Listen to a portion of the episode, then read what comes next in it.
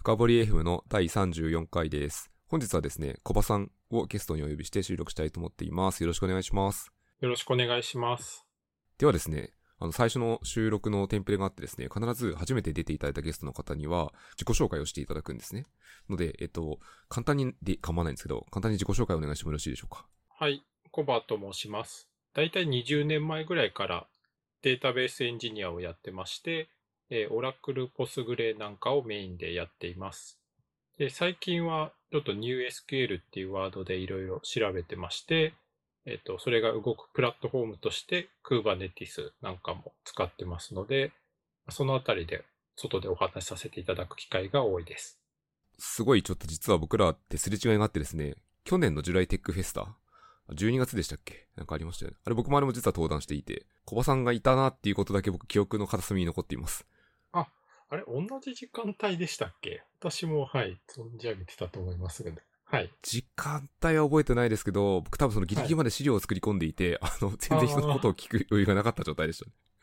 はい。そうですね。会場でニアミスしてますね。っていうことだけ脱線がありました。ということでですね、さっきの自己紹介にあったんですけども、今日はですね、NewSQL をテーマに話してをしていきたいと思います。で、本題に入る前にあの紹介をしておくと、このポッドキャストはハッシュの深掘りでフィードバックを集してますので、ぜひあの、小葉さんに何かこの、エピソードを聞いて伝えたいってことがあれば書いていただけると大変ありがたいです。お願いします。じゃあ、本題に入ってきますね。で、NewSQL に入っていく前にですね、やっぱこう、昔どうだったんですかっていうところ辺からちょっと話をしてみたいと思っていて、例えばなんですけども、2000年代とか、その時代ってまだまだ NewSQL っていうもの、これから喋るものが出てこなかった時代じゃないですか。この辺の時代って、昔ってデータストアとかデータベースってどういうものが主流で皆さん開発されてたんですかね？はい。私がエンジニア始めたのが2000年ですけれども、その頃は、やっぱり主流はオラクルですね。オラクルの8とか 8i の頃です。で、みんなそういったデータベースを Unix 上で動かして、場合によっては、まあ、データウェアハウスっていう形で違う、なんでしょうね、ソフトウェア、テラ、テラデータとか、そういったものを使う会社さんなんかも結構ありましたね。例えばそのオラクルとそのデータウェアハウスってどういう役割で分けていたんですか？本当にですね、オラクルは OLTP、あの、基幹システムのデータを、まあ、参照したり更新したりっていうのをリアルタイムにやる要件でやっていて、で、データウェアハウス用のデータベースっていうのは、例えば日時でデータを機関から持っていって参照するとか、あと会計の帳表を作るとか、そういった用途で使ってましたね。なるほど。じゃあ役割は明確に分かれていたんですね。はい、そうです。この時、例えば、その、オラクルの方は OLTP、こうメインで結構読み書きとかさいあの、アプリケーション側からするものだと思うんですけども、この、オラクルの方って、例えば昔、な今でもそうかもしれない。こういうのって僕の単なる興味なんですけど、冗長化とかってどうするんですか？冗長化は、当初は HA ですね、 High Availability 構成といって、もうハードウェアとして普通に横に2台並べて、で、片方に障害があったらもう片方に切り倒す。で、その障害って言ってるのも、オラクルの障害もありますし、OS の障害も、ハードウェアの障害、どれであっても、まあ、型系に切り倒すっていうようなことをやってました。なるほど。その時ってこう、基本は2台用意するみたいなイメージなんですか？本当に、はい、そうです。2台で、ただストレージだけはですね、えっと、データを置く場所としては1箇所でないといけないので、サーバーは2台、共有ストレージ1台っていう形が多かったですね。あー、なるほど。ストレージはつなぐのは、いわゆるこう、ストレージリレーネットワーク3とかでつないだりするんですかねはい、そうです。ファイバーチャンネルですね、昔は。なるほど。わかりました。ありがとうございます。この時代で、そのオラクルとか、さっきのデータウェアハウスを使うのって、結構エンタープライズ寄りのアプリが多かったんですか？はい、もう完全にエンタープライズですね。値段も保守料も相当高かったので、そういう基幹システムの大規模な予算がないと多分買えなかったと思いますね。うん、なるほど。じゃあ、例えばその同時期には、やっぱこう、ウェブ系の企業もいろいろ活躍をされてる時期があったはずで、ちょっと僕、年代が覚えてないんですけど、例えば、当時流行ったウェブアプリで、まあ、今今あるんですけど、 mixi とかってあったじゃないですか。ソーシャル SNS。この辺って多分、えっ、と、僕の完全な妄想なんですけど、きっとオラクルとか使ってなかったんだろうなって気がしていて、そういうウェブアプリの企業って結構 MySQL とか、その別の OSS を使いこなしているようなイメージがあったんですよね。はい、そうですね。で、オラクル以外にも、オープンソースのソフトウェアで、MySQL、 Postgre っていうのはその2000年以降で出てきてますけれども、その当時は我々が今思っているような品質では全然なくてですね、 mixi さんが何を使ってたか知らないんですが、多分使ってた企業さん相当苦労されてるはずです。きっとその MySQL とかのポスグレの中でいろんなバグを踏み抜いて頑張って運用されてたっていうイメージですかね。そうですね。運用も相当大変だったと思いますね。正常に動いたとしてもっていう状態ですね。なるほど。だとするとやっぱその、もしお金で解決できるんだったらオラクルっていうのは結構有望な選択肢だったってことですね。はい、そうですね。まあ、融合というか、ほぼエンタープライズは唯一、まあ、な DB2SQL るほどサーバーとかもありましたけれども。わかりました。ありがとうございます。じゃあですね、ちょっとこの後は多分そのウェブの話もしていくので、その仮に、その、ちょっと mixi さんは一例で挙げちゃったんですけど、別のウェブアプリ企業とかも全然思い浮かべていただいて、この時って、結構こういう時代のアプリって、大体こう、やっぱリードメインで、ライトはそんなにないようなアプリケーションが多いと思っていて、で、こういう時って例えば、どういうデータストア構成にするんですかね？そうですね。その、実はデータベースから見ると、リードのスケールアウトってそんなに難しくはなくてですね。で、基幹システムとかだと、ユーザー数もある程度限られてるし、最大同時接続数みたいなものも予想ができるので、先ほどの HA で良かったんですけれども、ウェブ系で難しいのってリードよりもライトが多いことなんですよね。ログインをしたよっていう時にも何かしら書かなければいけないので、そういったものをライトのスケールアウトをするために、例えば MySQL と、で、一時的にデータを Redis っていうメモリーストアに書いて、あとは、まあ、Redis がなければ NoSQL、Cassandra とか、そういったものにとりあえず書いておくみたいなことをしているシステムが Web 系ではあると思います。なるほど。じゃあその、例えば書くときにログインしたときにセッションを払い出したりすると思うんですけども、そそうですのセッションの一時的なデータ保存とかに使われてるイメージですね。はい、そうです。そういうところに Redis であったり、もっと古いのだと Memcached とか、そういったものが使われてますね。うーん、なるほど。ちょっとなんか、一瞬だけ個別のサービスによっちゃいますけど、AWS とかだと、エラスティキャッシュでこう、どっちも使えるみたいな話ですね。そうです、そうです。その通りです。これちょっと疑問で、そのライトが厳しいっていう、スケールさせるのが厳しいところだと、一応やりやろうと思えば、ログインした時に、そのセッションを書き込むのをデータベースに書き込むのはできなくはないんですよね。RDB の方に。はい、RDB の方に書けなくはないんですが、その場合、そのライトが、例えば何でしょうね。1000TPS とか 2000TPS とかになっていった場合に、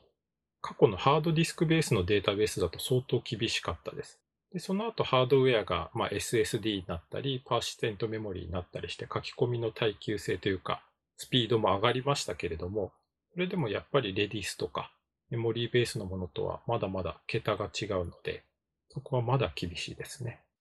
うん、ありがとうございます。あともう一個ちょっとちなみにお伺いしたいんですけども、そのリードの方はスケールがそこまで難しくないっていうお話があったところで、この時ってリードのスケールアウトでどういう方法があるんですか？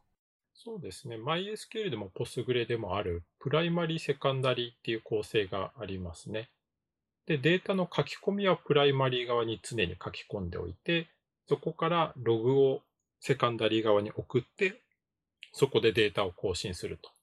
で、当然その更新のラグは秒であったりミリ秒単位であるんですけれども、その時間待てばデータがそっちから読めるってことになりますね。じゃあ、そのアプリケーション側から、こう、例えば参照系、セレクト部とかを打つときは、そのセカンダリー以降のものを狙い撃つようにして、っていう風にこうアプリ側で打ち分けるっていう感じになるんですかね。はい、そうです。で、その書き込み方のインサートとかアップデートとかでリードに関しては、その一つあるマスターの方を狙うってことですね。そうです。そこで頑張るってことですね。なるほど。じゃあちょっと疑問があって、今の、その、例えばこのデータベースプラスリリースとかメムキャッシュ、メムキャッシュはちょっと減ってきてますけど、その構成って、まあ、2020年っていう今の現代でもまあまあ結構残ってるような構成な気がしていて、はい、もう残ってると思います。その、先ほど言っていたように、そうですね、AWS のマネージドサービスでもありますので、そういった部品として使うところはまだまだ多いと思います。うーんこの時でやっぱどんどんこれから NewSQL の話に行くにあたって、今のそういうアプリケーションの課題って、これ何が辛いんですかね？そうですね。私があんまりアプリケーション開発はしてないので、ここが辛いっていうのはダイレクトに言いづらいんですけれども、まあ想像するにその、セッション情報は Redis に書かなきゃいけないし、例えば決済の情報は MySQL に書かなきゃいけない。で、その他のログは Cassandra に書かなきゃいけないっていうことになると、まあ本当にプログラムとしてすごい複雑になりますよね。で共通のそういったフレームワークを作るっていう舞台があったりしたとしても、複雑性はどこかに存在すると。複数のデータストアをちゃんと開発側は認識した、認識した上で、アプリケーションを開発しないといけないので、結構工数というか手間というか複雑性を増すのがやっぱ辛いのポイントってことですよね。はい、そうです。ちょっとあの以前の小葉さんのあの昨日のちょうど勉強会だったスライドを見ていて、関連したあのユニバースとマルチバースって言葉すごい面白いなと思っていてですね、これちょっとお伺いしたいんですけど、それぞれちょっと聞いてもユニバースってどういうものですか？そうですね。ユニバースっていうのは単一の宇宙っていうことなので、データベース一つのデータベースで何でも賄えるよっていうことを指してます。なので、Redis、MySQL、Cassandra じゃなくて、オラクル一つみたいな形ですね。で、それによって、まあ、ログも、インメモリーも、なんだろう、JSON みたいなものを何でも書けるっていうようなことを指してます。で、それに対してマルチバースって言ってるのは先ほどから言ってるように、まあ、用途別にデータストアを使い分けようっていうような考え方です。アプリ開発者からすると、ユニバースだとこの上なく楽ですね。そうですね。すごく楽なんですが、やっぱりこう、ユニバースなデータベースって難しくて、スケールアウトしないのと、あとはコストが膨大にかかりますね。コストをかければなんとかなるものもあるんですか？例えば、オラクルで私もよく話に出すんですけども、エクサデータっていうものがありますね。あれだと、かなり高速に何でもこなせるようなデータベースが作れるので、Google とか Facebook は無理でしょうけれども、通常のウェブ企業であれば、結構いけると思います。ただ、お値段がかなりっていうところありますよね。なるほど。それ結構わかりやすい選択肢ですね。そうですね。はい。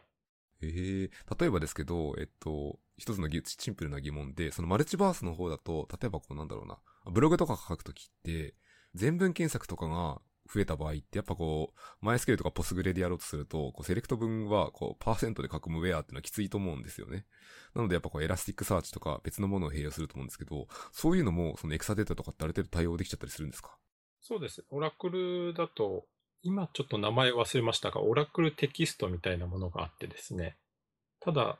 Elasticsearch ほど高機能かっていうと、そ、おそらく違うんですけれども、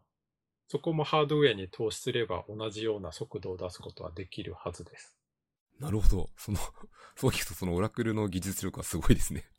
そうですね。で、OSS でも、ポスグレでもですね、そういった全文検索のエクステンションみたいなものがありますので、それを使いこなしている企業さんなんかもいますね。なるほど。そうすると多分あれですね。日本語だとやっぱこう分かち書き？分割がめんどくさいので、きっと何らかの形態と解析とかを組み合わせてやってるんでしょうね。そうです。本当にそこと組み合わせて、ポスグレの中に検索のソフトウェアもちゃんと作り上げて、まあ、ユニバースに近いような運用をされている企業もいると思います。なるほど。じゃあそれはそのデータストアの作戦としてすごい面白くてありですね。と思います。ありがとうございます。じゃあですね、ちょっと今、こう、ちょっと昔の話から、だいたいこう2020年で今も残ってるアーキテクチャについてちょっと現状を共有してきたんですけど、これからだんだん本題に入っていきたくてですね、今日多分テーマは NewSQL なんですよね。で、NewSQL って言葉って結構こう、まだまだみんな定義がブレブレで全然理解がわからないところだと思うので、それがそもそも何かってことをまず聞いていってもいいですか？はい。ですね。NewSQL っていう言葉自体は NoSQL っていう言葉に対するカウンターワードみたいな形になるので、えっと、SQL が使える。でも New ですっていうものですね。これまでの RDBMS とは違うよっていうことを言っています。で、何が違うかっていうと、結局過去の RDBMS ができなかった、先ほどから言っているような書き込みのスケールアウトと、NoSQL ができなかったトランザクションのサポートっていうものを合わせて、まあ、単一でいろんなワークロードに応えられるよっていうことを言っているのが NewSQL です。なるほど。ちょっと一応用語の合わせ的にですね、NoSQL についてもお伺いしておきたいんですけども、例えば NoSQL っていうと、どういうものを指しますか？NoSQL、そうですね。私があまり詳しくはないんですが、例えば Cassandra ですね。 Cassandra 自体は非常に可用性が高くて、書き込みのレスポンスもいいものなんですけれども、その性能を活かそうとすると、SQL データベースが持っているような ACID なトランザクションっていうのは実現できないと。それはアプリケーション側で担保してくれっていうような考え方になりますので、そこが NoSQL の大きな特徴ですね。例えば、そのさっき言ったところで、NewSQL だとインターフェースが SQL って使える使えるってところで、例えばカサンドラとかの場合は、おそらく KVS 的なこうプットとゲットぐらいなイメージでいるんですかね。そうです。キーバリューなので、まあ、値を取ってきて、まあ、更新してと。まあ、スキャンっていうようなものもあるようですけれども、まあ、SQL のような柔軟な結合であったりとか、そういったことはできないですね。なるほど。まあ、SQL とこうジョインとか様々な句を組み合わせると結構、まあ、無限とは言わないですけど、すごい柔軟に処理ができますもんね。そうですね。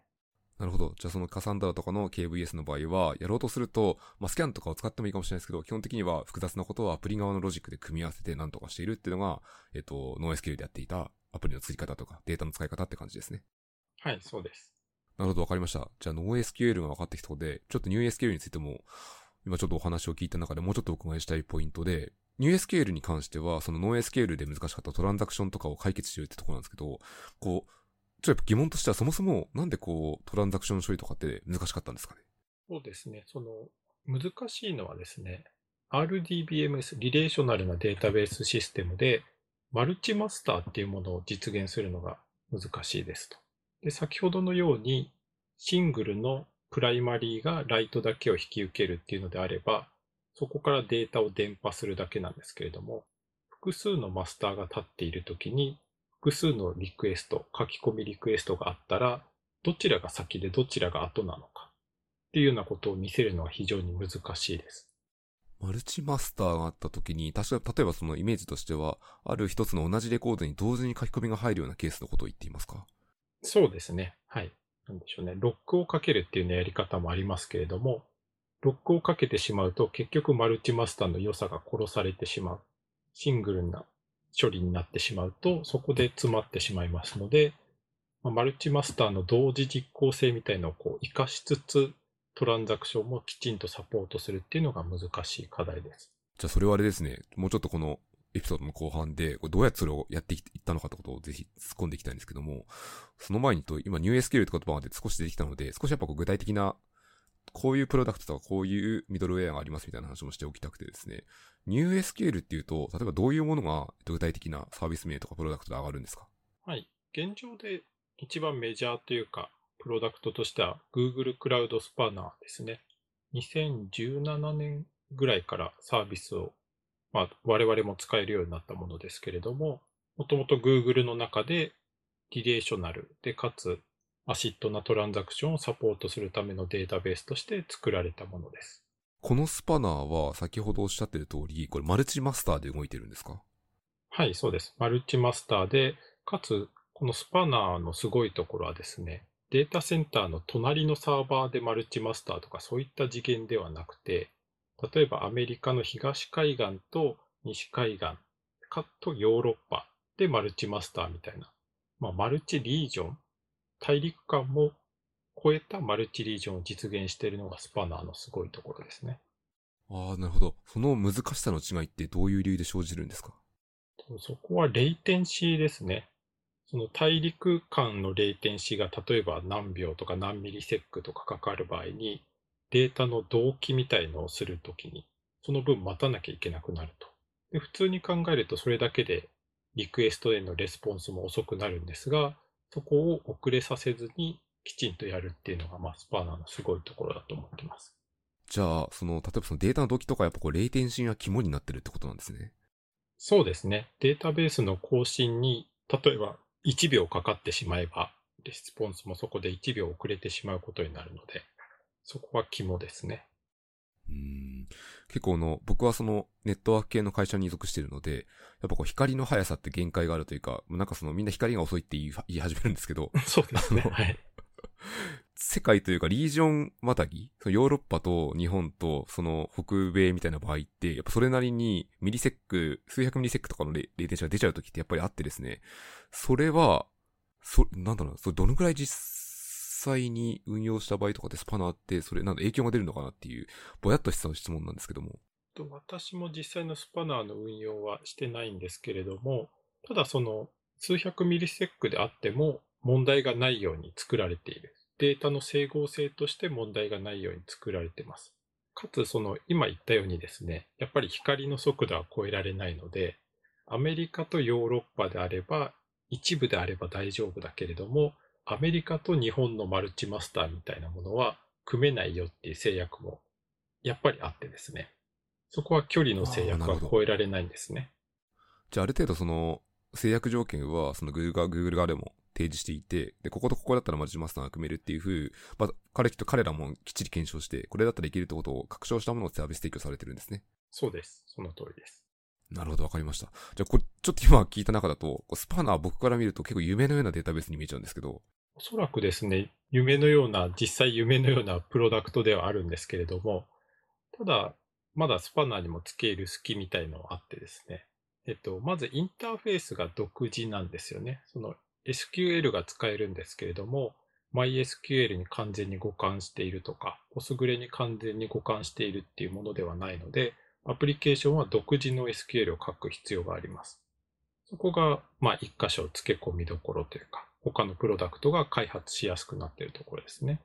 で、あとは今言ったようにその大陸によっても Google の制約がありますので、そこをまあ超えようと思えば別の製品を使うしかないということになります。ちょっと素朴な疑問で一つご存知であれば、結構アプリケーションを書くときって、まあ、人によってなんですけど、やっぱ OR マッパーとかを使うケースってまあまああると思っていて、この時ってスパナーとかもバックエンドに OR マッパーと種目してとかできたりするんですかね？ああ、すいません。ちょっとそこは知らないですね。ただ SQL 文が独自なので、あまり聞いたことはないですね。例えば Rails みたいなものでスパナーに対応したものがあるとかは、それほどは聞いたことがないです。なるほど。まあそうですよね。これアクティブレコードとかで、こう、サクッと動く可能性もあるかもしれないですけど、独自レコードの部分とかでなんかいろんな問題が起きそうですね。そうですね。はい。なるほど。ありがとうございます。じゃあですね、今、スパナンとメリット、デメリットがこう軽く聞けてきたところで、あとメリットに関しては、その、さっき言った通りでもうちょっと確認すると、マルチマスターなので書き込みがスケールアウトしていて、これリードもスケールアウトする、かなりスケールするってことですか？はい、その通りです。なるほど。じゃあこれ結構本当、ポジティブ面で言うと、やっぱ夢の、夢の、夢感が少しありますね。はい、そうですね。本当に、あとはそこのノード数というか、ストレージのボリュームみたいのをどれだけ大きくするか、つまりコストですけれども、そこにお金がつぎ込めれば、スケールしていきます。なるほど。ちょっと似た話をエクサデータで聞いた気がします。そうですね。はい。ある程度になると、まあ、お金の話になります。やっぱこう、まあ、金の弾丸とかってよく言ったりしますけど、正しいですね。そうですね。はい。わかりました。ありがとうございます。あとはですね、もうちょっと聞いてみたいのは、こうスパナーって Google が作ってるものなので、やっぱプロプライティなものなので、やっぱこう、過去からの歴史のまんまなんですけど、やっぱこういうのってクローンがどんどん出てくるじゃないですか。スパナーのクローンっていうのも結構あったりするんですか？そうですね。クローンっていう言い方がまあ正しいかはわからないんですけれども、スパナーっていう製品と、その思想が論文になってますので、それ自体を元にして作られたオープンソースのソフトウェアがいくつかあります。で、一つがそのユガバイト DB っていうものですし、あとコックローチ DB、タイ DB なんていうのを私もよくいろんなところで話してます。例えばその、一つお聞きしようかな。その、コックローチ DB は実は熊木さんの回に出た気がするので、ユガバイト DB って僕全然聞いたことなくて、どういう特徴を持っているんですか？ユガバイト DB はですね、そのポスグレの SQL クエリーエンジンをフォークして上に被せているので、ポスグレとの互換性というのが非常に高い NewSQL です。なので、なんでしょうね、感覚としては、スパナーなんだけれども、ポスグレのアプリケーションがそのまま動くみたいなものだと思ってもらっていいですね。それ結構すごいことじゃないですか？そうですね。それは実際に非常にアプリケーション開発者として見るとやりやすいものになってます。ただ、マネージのサービスはないので、インフラであったり、そのあたりを自分で管理する必要があります。なるほど。じゃあ、そのインフラの管理もできるような、まあ、結構インフラに投資できるようなチームであれば、まあ、選択肢の有効な一つとしてあり得るってことですね。はい、そうですね。で、今、ユガバイト DB の話が出ましたけれども、コックローチ DB もユガバイト DB ほどではないにしろ、ポスグレ互換を歌ってますし、TiDB っていうのは MySQL 互換なんですね。なので、その OSS の有名なところの互換性を持つっていうのは、このあたりのクローンの一つの特徴だと思います。なるほど。それは、あれですね、ある意味こ売りなんですね。そうですね。そうしてもらえると、そちらで MySQL を使ってた人たちがそのままマイグレーションで移ってこれますので、非常に売りですね。うん、確かにその、まあ、エンドポイントの抽象化のやり方にもよるんですけど、そのデータベースのあれか、例えばドライバーとかほぼ差し替えというかイメージとしては、あ、これどうするんだろうな。例えばアプリケーションからデータベースにつなぐときって、このドライバーを使いますみたいな設定をするじゃないですか。それは専用なものがあるそれとも互換があるので、MySQL とかその Postgre のものがそのまま使えちゃうんですかね。うんドライバーはさすがに専用のものを使いますね。機能をフルに活かすためにはそちらの方がいいです。なるほど。じゃあその上で、えっ、ー、と実際に上で流せるその SQL 文に関しては、その全く同じものが使えるので、開発に関してはその滞りなく前のものをそのマイグレーションできるって感じになるってことですね。まあ、残念ながら全くではないんですけれども、ほぼ使えますと。なので OR マッパーとかを動かすんであればそちらの方が現実的ですね。わかりました。ありがとうございます。だいぶ、その、その OSS のクローンというか、その派生のプロダクトに関してもちょっと理解できたところで、もうちょっとですね、中に突っ込んでみたくてですね、これやっぱこうスパナーとか、そのクローンというかその NewSQL の技術要素に関してもどんどん聞いてみたくてですね、やっぱこう今までできなかったものをこうどんどんブレイクスルーというか、昔の時代からどんどん進化してるわけで、この NewSQL ってどういう技術要素で出来上がってるんですか ?NewSQL 自体はですね、その SQL の実行部分とストレージデータを保管する部分、まあ、実際はデータベースのストレージでトランザクション管理とかもやってるんですけれども、そこを、まあ、まず大きく分離しますっていう思想があります。で、スパナーなんかも完全にその構成になっていて、SQL を受けたものは、その分離されたストレージ側に、まあ、処理を投げるみたいなことをやっています。で、コンピュートって言われている SQL のクエリー部分とストレージ部分を別々に拡張できる。例えばコンピュート部分は3台、ストレージ部分は5台とかそういった形で柔軟に構成ができるので、まあ、スケールアウトがやりやすいっていう特徴があります。なるほど。例えばその、やっぱデータを最後ストアする部分がそのストレージエンジンというところなんですよね、きっと。はい、そうです。これってさっきの話で言うと、例えばなんですけど、スパナーとかって、こうマルチリージョンっていうか、このリージョンをグローバルに組めるじゃないですか。このストレージエンジンは、のありかっていうのは、こう、世界中に散らばってるってイメージで合ってますか？はい、世界中に散らばってますね。ただそのデータのプライマリーの持ち方っていうのはやっぱり一箇所。アメリカにプライマリーのデータがあって、それをレプリカしてヨーロッパと例えば西海岸に飛ばしてますみたいなことをやってます。レプリケーションとかってどういうふうにやってるんですか？で、レプリケーションで使われてるのが、 Spanner だと Paxos っていう技術を用いられてますけれども、NewSQL だとそれよりまあ開発がしやすいって言われているラフトっていうものでやられてます。ちょっとそれぞれ聞いてもいいですか、はい、そうですね。パクソスよりもおそらくラフトの方が私は説明しやすいんですけれども、ラフト自体はそのデータを複製するときの、まあ、合意のプロトコルって言われているものになっていて、例えばマスターがこのデータを、まあ、A から B に更新しましたと。で、そうすると、マスターじゃないですね。ラフトだとリーダーって言い方をしますけれども、リーダーからフォロワーの、例えば2台に対して A を B に更新しますよっていうことをま伝えますと。で、そのうち過半数から A から B への変更をま了解しましたっていう返答が返ってくれば、それでそのデータのまあ、B への変更の合意が取れたっていうことになって、レプリカが完了します。じゃあ、その、開発者が、最初書き込みとか変更要求をするときは、基本的にはまあそのリーダー要求がいくってことなんですかね？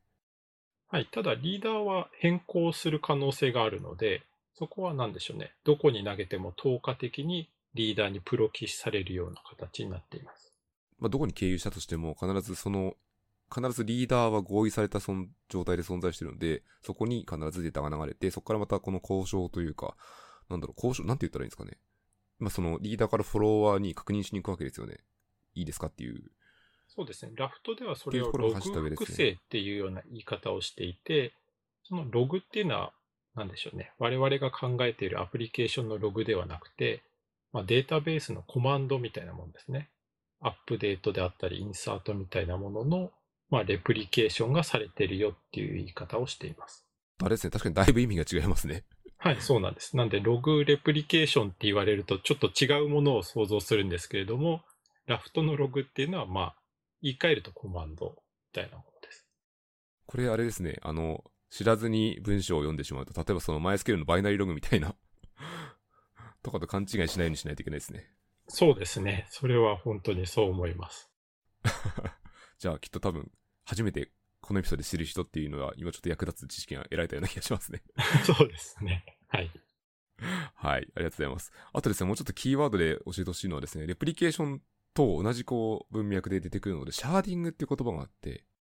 この NewSQ に出てくるシャーディングっていうのは何かっていうのを聞いてもいいですか？はい。シャーディング自体は NewSQL 固有の技術ではなくて、データベースでは昔から言われていることなんですけれども、一つの論理的なテーブルを複数の物理的なノード、サーバーに分けることを言います。なので、テーブルは一つの X っていうものがあるんだけれども、サーバーは A、B、C、3台ありますと。で、X のテーブルの、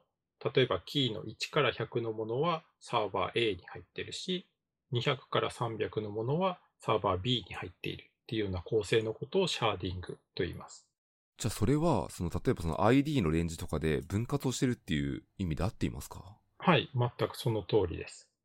確かにそれはあれですね、リレーショナルデータベースであったとしても、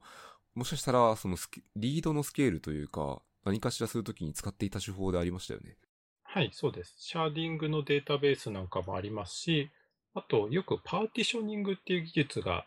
リレーショナルデータベースであるんですが、そこでもそのパーティションの分割のために同じような技術を使ってます。ちょっとその困惑のために、このデータベースでいうパーティショニングってどういうものか聞いてもいいですか？データベースのパーティショニングも完全に同じものですね。そのサーバーをまたがる論理的なテーブルを作って、その中にパーティションという物理的な箱を用意して、その物理的なパーティションはサーバーを分けておくこともできますし、まあディスクを分けておくみたいなやり方が古いデータベースだと多いですね。ああ、なるほど。じゃあこれ利用用途としては結構似てるってことですね。はい、似てます。で、過去はそのディスクを分けたり、パスを分けたりすることで、IO を分散させるっていう目的でパーティションはよく使われてました。なるほど、よくわかりました。ありがとうございます。じゃあですね、もうちょっと聞きたい質問があってですね、一瞬こう、リレーショナルデータベースに戻っていた、プラス NewSQL の話も両方したいと思っているところで、何が言いたいかというと、データの格納方式のところ、データ構造の話とかもちょっとぜひしてみたくてですね、リレーショナルデータベースって、これどういうデータ構造をしてデータを格納しているんですか？リレーショナルデータベースはですね、かなり昔からになるんですけれども、まあ、B プラスツリーとか、まあ、B ツリーの派生と言われるような形でデータを保存してます。で、それ自体は、まあ、固定帳の、例えば 4KB とかのページがあって、それをツリー上に編成するような、まあ、よくインデックスとかで見るような構造ですね。B プラス3とかなので、こう、この場合って、例えば、リードをするときって B プラス3ってどういう感じで操作していくんですかね？はい。リードするときにはですね、まずその、検索をしますよね。で、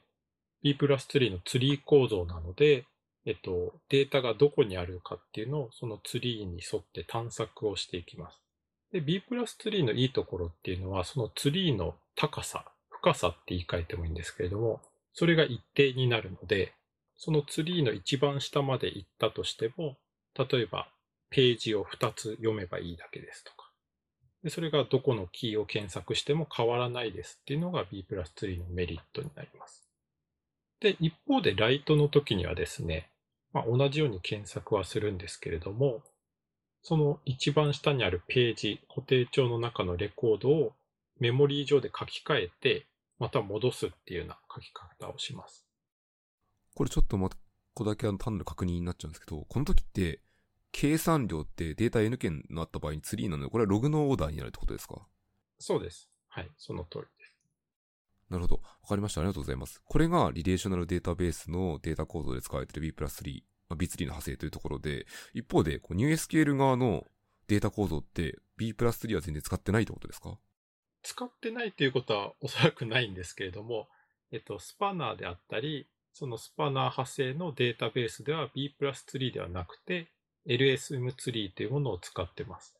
なるほど。それを LSM ツリーをちょっと説明いただいてもよろしいでしょうか？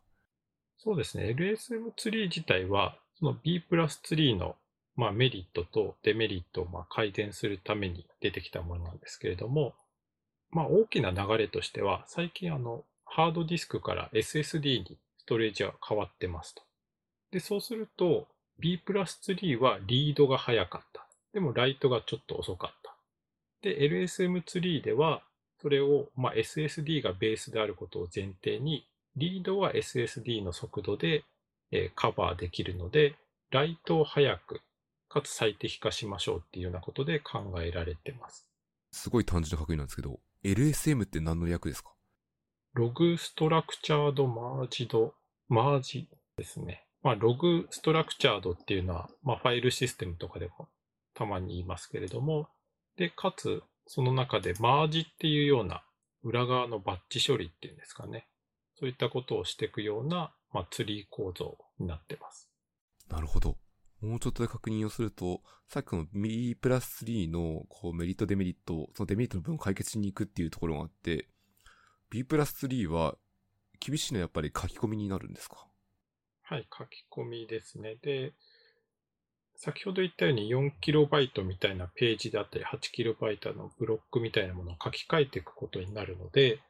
その時にディスクであったり SSD の同じ場所を書き換えに行くんですね。で、それはまあハードディスクとしてはあまり問題なかったんですけども、SSD になると同じ箇所に何回も書き込まれると、その場所が劣化していきますので、そうではなくて LSM ツリーの方は追記書きということで別の箇所に書いていきます。で、別の箇所に書いていくと、当然新しいレコードと古いレコードの履歴が溜まっていってしまいますので、そういったものをマージっていう処理を通して消し込んだり、あるいは圧縮したりっていうようなことをしていきます。ログストラクチャード、まあ、ログを追記していくような、その今、追記って言葉をおっしゃっていたので、例えば、その、僕らって Unix とか Linux でコマンドを打つときに、こう、エコーとかを打ったときに、ファイルとかにこう、追記形式で書き込みできるじゃないですか。あれを使ったファイルに追記するような感じで、ログが追記されていくってことですか？そうですね。その、まあ、変更された部分を書き換えないで、どんどん追記していくってことですね。新しいバージョンとしてどんどん書いていってしまう。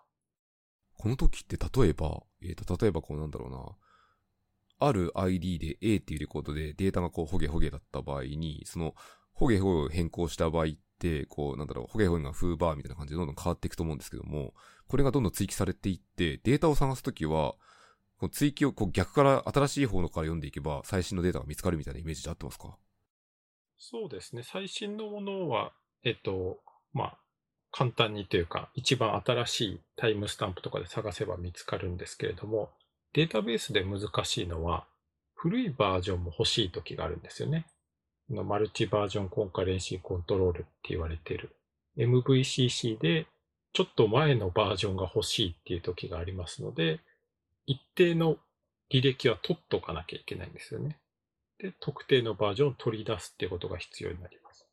もうちょっとユースケース聞いてみたいんですけど、その、マルチバージョンコンカレントコントロール、MVCC っていうものは、こうどういう時に、どういう、なんだろうな、具体的なユースケースで発生するものなんですか？まあ、トランザクションが並行に走ってる時ですね。で、A っていうトランザクションは先に始まって、ある値を更新したけれども、それはまだコミットしていないと。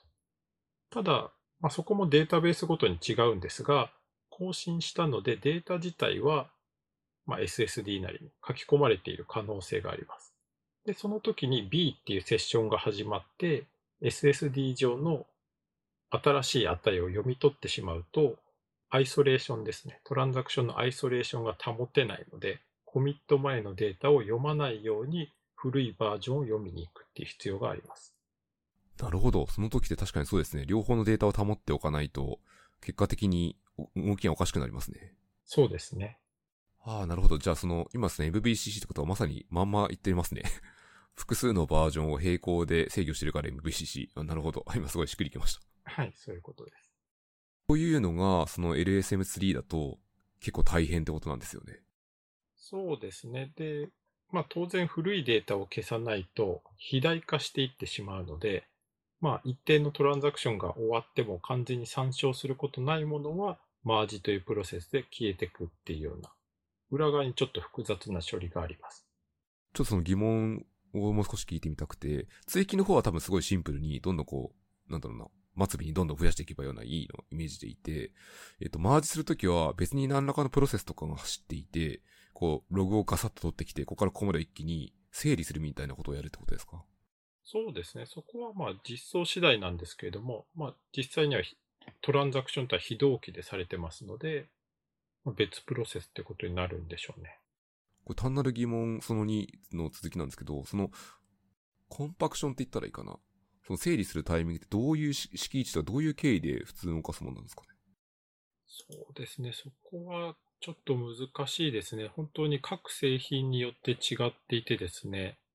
まあ、RocksDB なんかがその LSM ツリーの実装であったりするんですけれども、確かそのツリーのレベル分けがされていて、レベル0、レベル1、レベル2みたいな形になるんですが、一定のタイミングであったり、容量であったり、敷地を超えたタイミングでマージが走るようになってます。例えばその RocksDB の実装のところでちょっと疑問があるのは、そのレベル0、1、2、3っていうところで、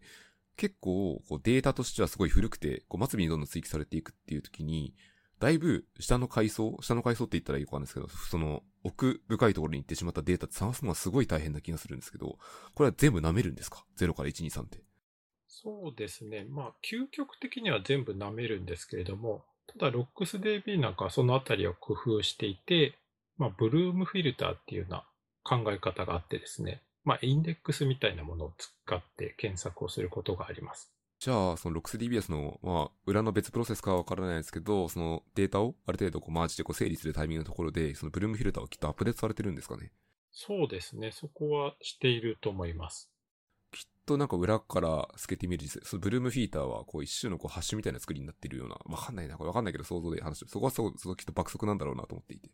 そうですね。あの、データ構造としては非常にシンプルで高速ですね。ありがとうございます。ちなみにこれ、RocksDB って、これも OSS でどこが作ってるんですか？はい、これは Facebook が作ってますね。じゃあ、Facebook がきっと中でも使っていて、で、それを OSS で公開していて、いろんなプロダクトに取り込まれているってことですね。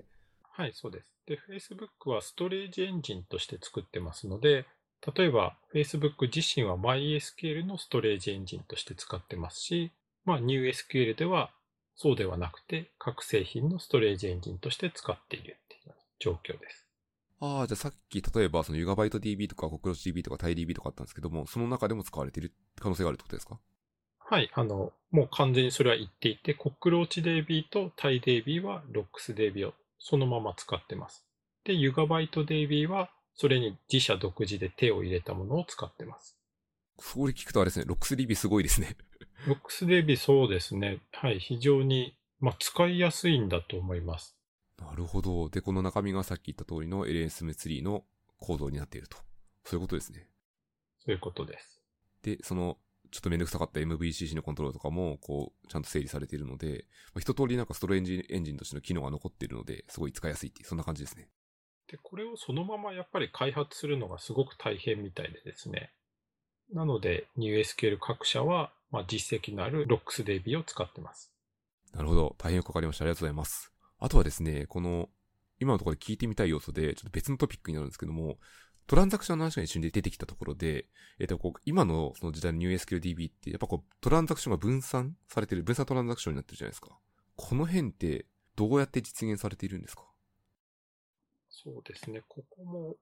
まあ、非常に難しいところなんですけれども、まずそのトランザクションの、まあ私のブログでもちょっと書いたような分離レベルっていう話があってですね、過去のそのリレーショナルデータベースだと、例えばリードコミッティドとか、リピータブルリードとか、そういったものが使われていたんですけれども、この NewSQL のところではですね、もっと強い分離レベル、シリアライザブルであったり、リピータブルリードにちょっと似てるんですけども、スナップショットアイソレーションみたいなものが使われてます。この分離レベルってちょっとめんどくさいかもしれないですけど、それぞれ簡単に聞いてもいいですか？分離レベル自体はですね、それぞれどういった、まあ、障害っていうんですかね、を許すかっていうような考え方をしていて、まあ、リードコミッティドっていうものが、まあ、下から 2, 2番目になるんですけれども、これはコミットされたデータしか読めませんよっていうようなものになります。で、リードコミッティドの上の、えっ、と、リピータブルリードになると、例えばトランザクションを開始したときにリードしたデータはトランザクション終了までずっと同じものが読めますよっていうような考え方をします。その途中でコミットがあったとしても、それはまあ実行中のトランザクションには影響を与えないっていうような考え方ですね。シリアライザブルは一番難しいんですけれども、トランザクションが複数同時に走ったときに、まあ、それがあたかも直列化していたように見えるっていうような状態のことを指します。なので、トランザクションの A、B、C っていうものが、まあ、その順序で実行されたかのように見えるっていうようなことを指します。ありがとうございます。分離レベルのど、どれを提供するのが難しいっていうのは、その、なんだろう、ニュースケールの今のその各プロダクトの悩みってことですか？質問がちょっと違うかな。そうですね。そのトランザクション分離レベルって基本的には高くすると同時実行性が落ちるので、データベースの性能が落ちるっていうのが、まあ従来の考え方でした。なのでシリアライザブルにしてしまうと、全然性能出ないよっていうのが今までの話だったんですけれども、そこはいろんな研究がされていてですね、シリアライザブルであっても、えっと、性能がそこまで落ちない。リピータブルリードとほぼ同等みたいなものが出る、まあ、考え方が出ていたりします。それを NewSQL では実装してるってことですね。ああ、なるほど。ちょっと、これも単純な疑問なんですけども、スパナーはどういう分離レベルを提供するんですか？スパナーはですね、非常にそれも難しい質問でですね、またこことはちょっと違う軸なんですね。で、 Spanner は serializable よりも強い、まあ、分離レベルというか、一貫性を提供してるっていう言い方をしています。で、彼らの用語だとそれは external consistency っていう言い方をしてるんですけれども。 External consistency。なるほど。ちょっとまだピンときてないです。そうですね。それはまあ外部整合性ってまあ訳するとそういうことなんですけれども、何を指してるかっていうと、先ほどそのデータが複数にレプリカされていろんな場所に散らばってるっていうような言い方をしましたけれども、それのレプリカが、例えば、何でしょう、ある時点を通してみると一つのコピーのように見える。データは3箇所に分散しているんだけれども、リードをしに行った時には1個しかないように見えるような状態のことを彼らは、まあ、 external consistency って言い方をしてます。語彙がないんですけど、黒魔術っぽく見えますね。あそうですね。ただそれもですね、当然なんですけれども、あのデータをえプライマリーに対して更新して、光の速度で同期したとしても、時間はかかるわけじゃないですか。うん、そこが不思議な、一番気になるポイントでした。はい。なので、その速度で見に行った時には当然ずれてしまうので、えっと、そこはちょっと待ってくださいねって言い方をするんですよ。待ってくださいね。面白い言葉ですね。そうですね。で、トランザクションがコミットした後に、例えば6ミリセック待ってくださいと。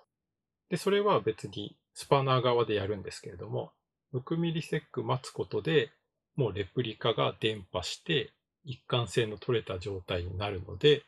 それ以降は最新のデータが読めますよっていうような言い方をします。めちゃくちゃそれ面白いですね。じゃあそのアプリケーションの利用者からすると、そのスパナ側が何とかしてくれるので、ただ単に結果が返ってくるのが遅くなってるみたいな風に見えたりするんですかね？そうですね。しかもその数ミリセックなので、ほぼ遅くなってるとも感じないレベルです。それが数十数百ミリセックになると、なんかどっかで詰まったなっていう感じになりますけど、そうではないんですね。まあでも利用者からしたら、それだけこう、裏側で隠蔽してくれて、吉野にやってくれるんだったら、まあ耐えられるような要件のアプリケーションは多そうですね。はい、そう思います。うん、なるほど。ありがとうございます。あと、今日実は話題にするつもりはなかったんですけども、一瞬聞いてもいいですかっていうのが一個あって、AWS のオーロラもかなり高度なデータベースというか、結構夢のようなデータベースに僕には見えてるんですけども、裏側の作りっていうのは、このスパナーとか、さっき出ていたスパナークローンであるものに似てたりするんですか？オーロラはですね、また全然違う技術だと私は思ってます。どちらかというと、その旧来の RDBMS を、まあ、いかに拡張するかっていうことを考えて作られたもので、まあ、SQL 部分とストレージ部分っていうのを分けてはいるんですけれども、そこは性能というよりもどちらかというと可用性ですよね。3つの AZ であったり、まあ、最近グローバルっていうのも出てたりしますけど、そういった形で、まあ、可用性を高めるための構成をしてます。で、オーロラマルチマスターっていうものもあるんですけれども、それもあの、性能のためというよりは、先ほどから話しているプライマリー、セカンダリーっていうものを用意して、それを切り替えるっていう時間を抑えるために、両方マスターにしましょうと。なので、同じレコードに更新が入ったりすると、そこは遅くなったり、競合して片っぽが失敗したりっていうのは、 Aurora マルチマスターでは発生するはずです。なるほど。全然思想が違いますね。そうですね。なので、私がよく言い方として言うのはですね、オーロラマルチマスターは、どちらかというと、オラクルのリアルアプリケーションクラスター、ラックに似たような構成だっていう言い方をしてます。どこまで突っ込んでいいかわからないですけど、オラクルのラック、どういうものなんですか？オラクルのリアルアプリケーションクラスターは、地球規模とかは無理なんですけれども、まあ、隣接のサーバーラックとかの中でマルチマスターを組むことができます。で、その時にサーバー、コンピュート側っていうのは、えっと、マルチマスターなので、まあ、3台であったり8台って用意できるんですけれども、ストレージ側は一つに見える分散ストレージを構えていて、そこにみんなが書き込むっていうような形をとります。ああ、それで聞くと、その、今日のエピソードの冒頭で聞いていたアーキテクチャに結構似てますね。はい、そうですね。なので、レプリカをしているというわけではなくて、まあ、冗長化はされてますけれども、一つのストレージに書き込んで、そこからいろんなものを読み取る。で、かつ、まあ、高速に動くってことですね。一つのステージと言いつつも、きっとそこはきっと仮想的に冗長化されてるってことなんですね。仮想的に一つに見えてるだけであってっていう。はい、そうです。なるほど、わかりました。ありがとうございます。じゃあですね、ちょっと時間が結構来てるので、あの、ここから脱線しまくると大変なことになるので、これやめてきます。あと、別でもう、もうちょっと聞きたい質問があってですね、小葉さんのようなこうデータベースのスペシャリストに聞いてみたいこととしてですね、こう2020年以降、こう令和時代のアプリケーション開発者について聞いてみたくてですね、アプリケーション開発者ってどういう戦略とか指針でデータストアを選定していけばいいんですかね？これはですね、非常に難しい質問だなと思っていてですね、その、まずアプリケーション開発者がデータストアを選定できるのかっていう問題がありますよね。なるほど、確かに。なんで、例えば誰かが MySQL 使いたいと言っていても、その会社では Postgre をもうインフラとして提供しているので、それを使えっていうこともあるでしょうし、ディベロッパーとオペレーションをこう分けて考えられないんですよね、データストアって。そこが難しいなと思ってます。例えば、スコープが広かったので、ちょっと文脈を少し絞ると、これからスタートアップでこう10名ぐらいで何かを、10名弱、3、4名ぐらいでアプリケーションを組み立てていきますっていう時に、例えばなんだろうな、将来的に僕はこう、ウーバーとかインスタみたいなのも当てたいですっていう時は、どういう指針で、やっぱアプリケーションの要件にはよっちゃうと思うんですけども、これだったらこうするみたいな指針とかってあったりするんですかね？まあ、難しいですけども、まあ、長いものに巻かれろっていう考え方だと、MySQL なんだと思います。非常に事例も多いですし、スタートアップとかで使いやすいプランが各社から出てますので、そこになるかなと思いますね。なるほど。じゃあそのコスト的にもそこまでかかるわけではなく、かつノウハウも世の中にたくさん溢れているので、運用でもなんとかカバーできそうなものが多いって感じですかね。はい、そう思います。私一応ポスグレコミュニティの人間なので、一応言っておくと、まあポスグレも理解していれば同じ用途で、はい、使えます。ちょっと素朴な疑問で聞いてもいいですか？その、マイスケールとポスグレってどういう方針でこう使い分けをすればいいですか？うん、で、それも、まあよく聞かれることなんですが、MySQL は、えっと、よく言われるのはスタートアップであったり、新規アプリケーションを作るときに非常に向いているって言われてます。まあ、軽いですし、まあアプリケーションのコードとかも書きやすいっていうような形ですかね。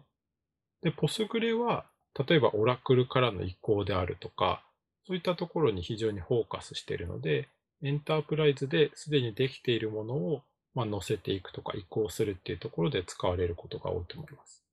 なるほど。ちょっとポスグレの方が、エンタープライズはヘビー級とまではいかないですけど、少しこう重厚な方に使いやすい感じがしますね。はい、そうですね。わかりました。ありがとうございます。じゃあですね、もうちょっと聞きたい質問で、あと二つほど聞いちゃいますけど、あと一つはですね、今後、こうデータストアとかデータベース周りって、こう勉強したい人って、このエピソードを聞いて、こうモチベーションが上がった人がいると思うんですね。こういう時って、どういう学習リソースを彼らは参照するといいですかね？はい。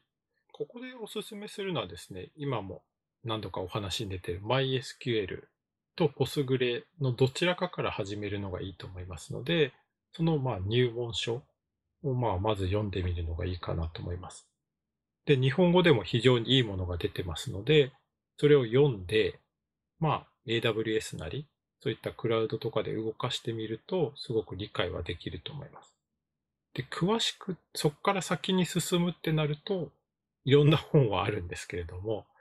ここはその人の方向性次第ですね。私なんかはデータ思考アプリケーションデザインっていう、去年かなり売れた本がありますけど、それであったり、英語版のデータベースインターナルズっていう本をおすすめしたりします。あの、データ思考アプリケーションデザインは、あの、オライリーのあの赤い本ですね。はい、そうです。非常に分厚い赤い本ですね。あの、僕ちょうどその社内で臨読書になっていて、僕ちょっと途中から少し参加できなかったんですけど、途中までのととことしては、めちゃめちゃ勉強になりますね、あの本は。はい、非常に勉強になります。で、おそらく LSM ツリーとかも私の説明より全然わかりやすいので、そちらを読んでいただくのがいいかなと思います。LSM ツリーってなんだよって、こう、ちょっと疑問に思ってる人は、その、オライーの本を読むと余計もめちゃめちゃ深く理解できるような感じですね。そうですね。はい。理解できると思います。はい。ありがとうございます。これリンクで貼っときます。っていうのと、じゃ最後にこっち一問だけで、ちょっと時間があればといつも聞きたかったので聞いた、みたいんですけど、こう結構僕は全然データベーススペシャリストではないので、こうやっぱこう昔からキャップの定理ってよく聞くんですよね。CAP でキャップですね。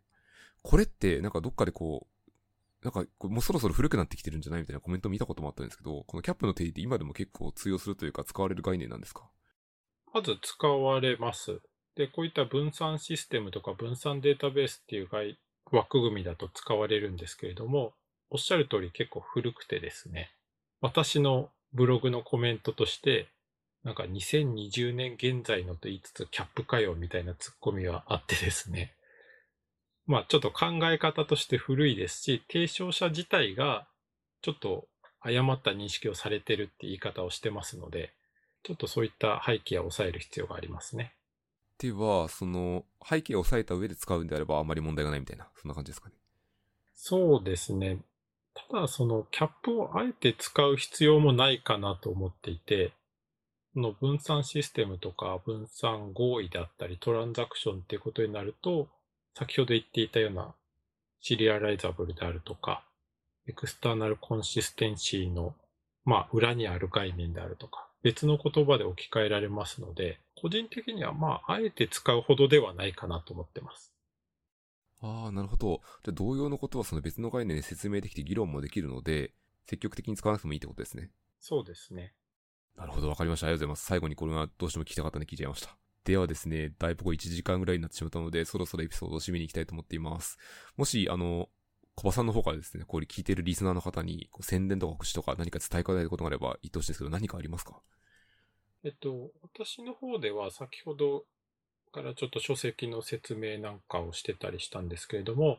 今データベースインターナルズという海外のデータベースの書籍の臨読会をしています。で、非常にそこではいろんなデータベースの専門家とか、ファイルシステムの専門家みたいな方に来ていただいて、意見を交換してますので、もし今日のお話に興味がある方がいれば、そこでもまた学べるかなと思っています。データベースインターナルズは今こうオンラインとかで勉強会されてるって感じですか？はい、そうです。じゃあ、興味のある方は、なんだろう、えっ、ー、と、後でリンクも貼ろうと思うんですけど、データベースインターナルズとか、あと何で検索すれば見つかりますかね？臨読会ですかね。コンパスでデータベースインターナルズ臨読会とかで出ると思います。あ、なるほど。じゃあ、コンパスに参加リンクというか、そのイベントページがあるってことですね。はい、そうです。わかりました。じゃあ、もう興味を持った人はぜひそのデータベースインターナルズリンドから検索していただいて、きっとその海外、まだ翻訳されてない書籍だと思うので、それをがっつり読み込んでいただいて途中からついていくみたいなことがおすすめってことですね。はい、その通りです。はい、わかりました。ありがとうございます。じゃあですね、えっと、他になければそろそろ終わりにしたいと思っていて、このポッドキャストはですね、ハッシュの深掘りっていうものでフィードバックを募集しておりますので、ぜひあの、今日のエピソードを聞いた上でですね、もうすごいテンションが上がってしまった方はぜひ書き込みをしていただけるとありがたいです。ツイッターなどに。というところでですね、えっと、今日のエピソードはこれでおしまいにしたいと思います。小葉さんどうもありがとうございました。ありがとうございました。